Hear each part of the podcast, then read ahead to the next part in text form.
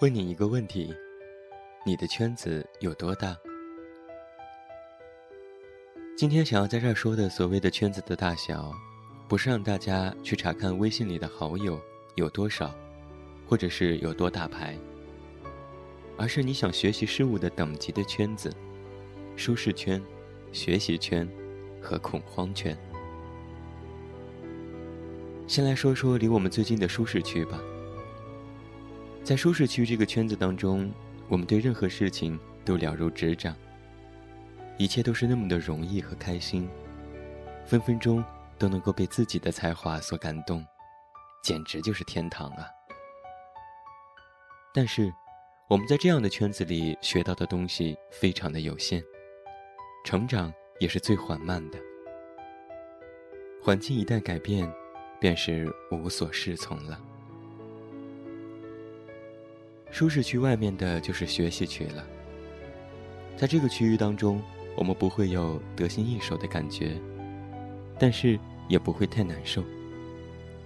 这种辛苦啊，也许咬咬牙就能够挺过来了。而最外面的恐慌区才是我们最担心的，因为在那里的一切都会让你感到不安、恐慌、焦虑，就是最好的代名词。其实，在这三个区域当中，使我们进步最大的，无疑就是学习区。因为，往往你得逼一下自己，才能够看得到更多的可能性。就像是减肥的标语一样，你不瘦下来，就不知道自己有多美。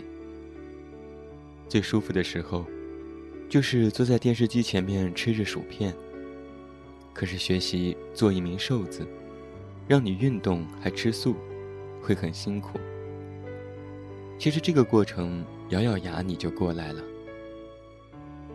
当你看到越来越适应这种生活的时候，其实你的舒适区也变大了。不断的学习和调整自己，才能更好的适应这个不断变化的世界。一直在舒适区里打转，就意味着原地踏步。没有变化，自然也就没有发展。梁文道先生在《如果一辈子只读你读得懂的书，那你其实没有读过书》。在这篇文章当中提到，你读完一本很困难的书，你不能说自己都懂了，但是你的深度被拓展了，仿佛经过了一场漫长的斗争。这样的斗争，就像是做了一种很剧烈的体育运动，精神上的体育操练，使得你这个人都被转化了。而当你一直待在自己的舒适区里耀武扬威的时候，也许你曾经看不上的丑小鸭，正在学习区当中变成了白天鹅。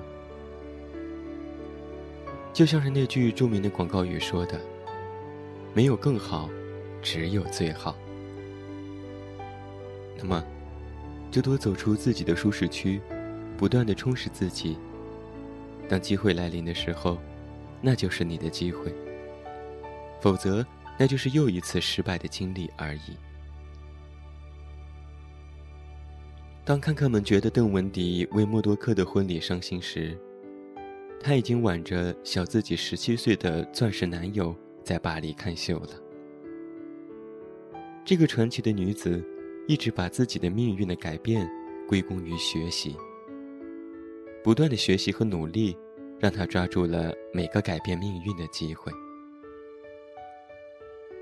其实啊，每天都是一成不变的生活，会让人提前进入衰老。而不断学习的人，每一天都是年轻的。说句玩笑话啊，骗都与时俱进的用高科技来盗取你的各种信息了，你还有什么理由不去学习呢？最后为你送上 Try Everything，晚安，做个好梦吧。